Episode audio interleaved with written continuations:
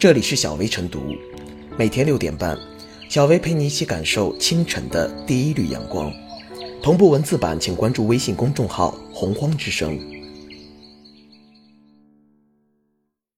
本期导言：为挽回一段感情而大手笔支付几千甚至上万元购买情感挽回服务，最后却落得人财两空，继而以未兑现承诺的服务为由要求退款，又反遭霸王条款要挟。据媒体报道，不少人落入情感服务陷阱，而不得已发起维权。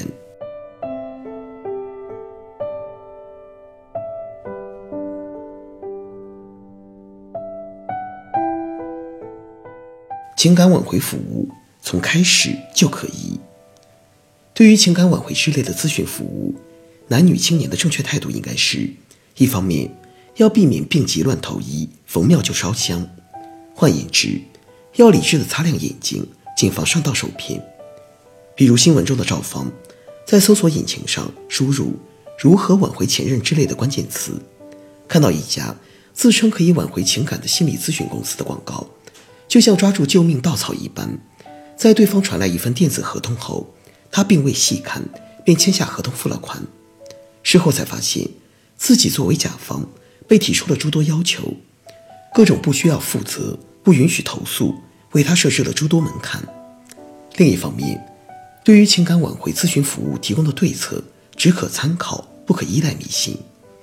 他们在最有效的情感挽回套路。助你成功挽回爱情等宣传中所称的套路，是针对大多数分手情形之下的应对经验，对每个个体未必适用。试问，自己的恋人难道不是自己最清楚，而是咨询公司的所谓爱情大师最清楚？事实上，据正规的心理咨询师介绍，情感是最琢磨不透、捉摸不定的，挽回情感根本不会有最佳方案。此外，情感挽回服务有一定的隐私属性，这期间服务者容易不作为，却宣称自己尽了很大努力。而且，情感挽回涉及第三方，恋爱双方及咨询师，在挽回失败时，咨询师也很容易的以求助方没有按照咨询师给的流程来做，执行不到位等说辞推脱责任。因此，如果焦虑的青年男女，相信甚至迷信情感挽回服务，那么从一开始就输了。不是学会了挽回爱情的套路，而是被人套路。数千元甚至上万元的服务费注定会打水漂。更严重的是，不仅不能挽回爱情，反而会让爱情彻底死掉。感情是两个人的事情，考验的是两颗心。花钱挽回爱情，反而有失真诚。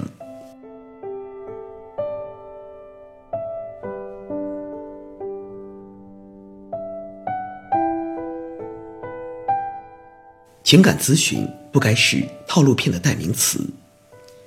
单身的求脱单，处于恋爱和婚姻关系中的则求挽回爱情。永远有人在爱与感情中受伤，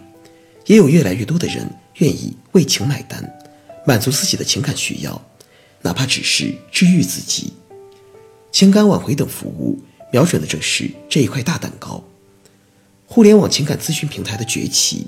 让线上咨询体验更顺畅，私课加内容加定制方案等营销手段的日臻成熟，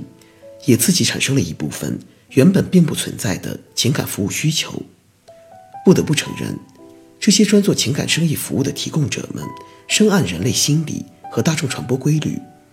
在情商面前，没有什么是一个超预期的承诺和目标不能俘获的，十分肯定的承诺。极力凸显专属的计划，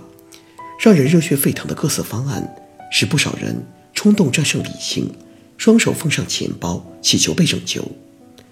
但正如一名当事人事后所称，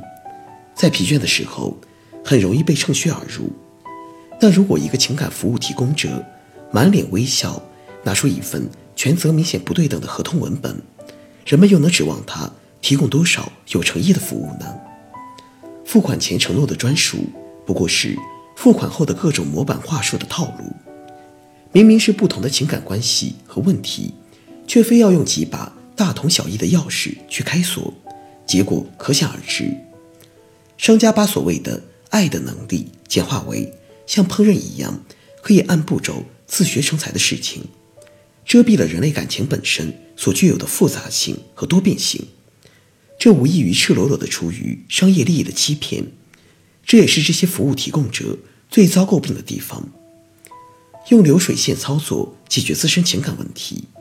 不少人嘲讽这些购买情感挽回服务的消费者，该认为这是他们交的一笔智商税，这是他们的问题，但也并不是问题的全部。有专家指出，在发达国家，平均三百至五百个家庭。就有一个婚姻家庭咨询师，在我国，虽然目前还没有关于这一职业群体规模的确切数字，但存在巨大缺口是学界共识。二零一八年四月，由中国青年报社社会调查中心发起的一项调查显示，两千零二名受访者中，有超过半数的人建议各地民政局配备婚姻家庭咨询师，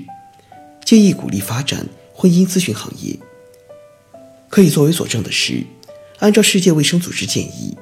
每千人拥有一个心理咨询师是健康社会的平衡点。据估算，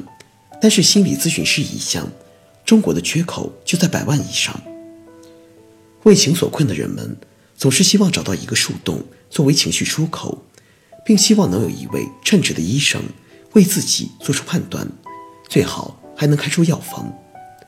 当符合职业规范的心理与情感咨询服务不能满足人们的需求时，在虚拟空间的距离和心理距离上都与人们更为接近的那些伪咨询师，自然就成为了更多人的选择。在精心设置的环环套路面前，最初的那点防备完全无法招架。纵观对多平台的情感咨询服务投诉，从侧面暴露了相关部门的监管滞后，顺投诉摸瓜。对一些平台和服务提供者的违法行为进行精准打击，保障消费者的合法权益。更为重要的是，有关方面要正视并积极回应社会上日益强烈的心理健康和情感咨询服务需求，加大相关人才和服务供给，缓解供需缺口，引导行业朝着规范化、专业化的方向良性发展，让情感咨询这门生意。不再总是与套路、陷阱等负面词汇相伴出现。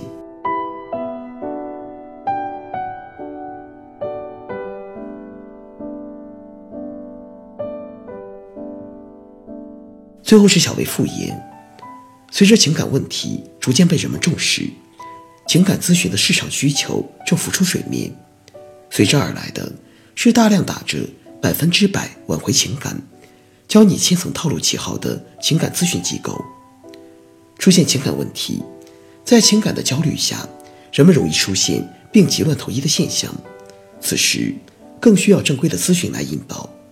因此，工商等相关职能部门应主动积极作为，把监管触角向网上延伸。无论是受理举报，还是在日常监管中发现此类机构的不法行为，发现一起就查处一起。毕竟，没有谁的钱是大风刮来的，不能坐视一些民众被此类机构蛊惑，人财两伤。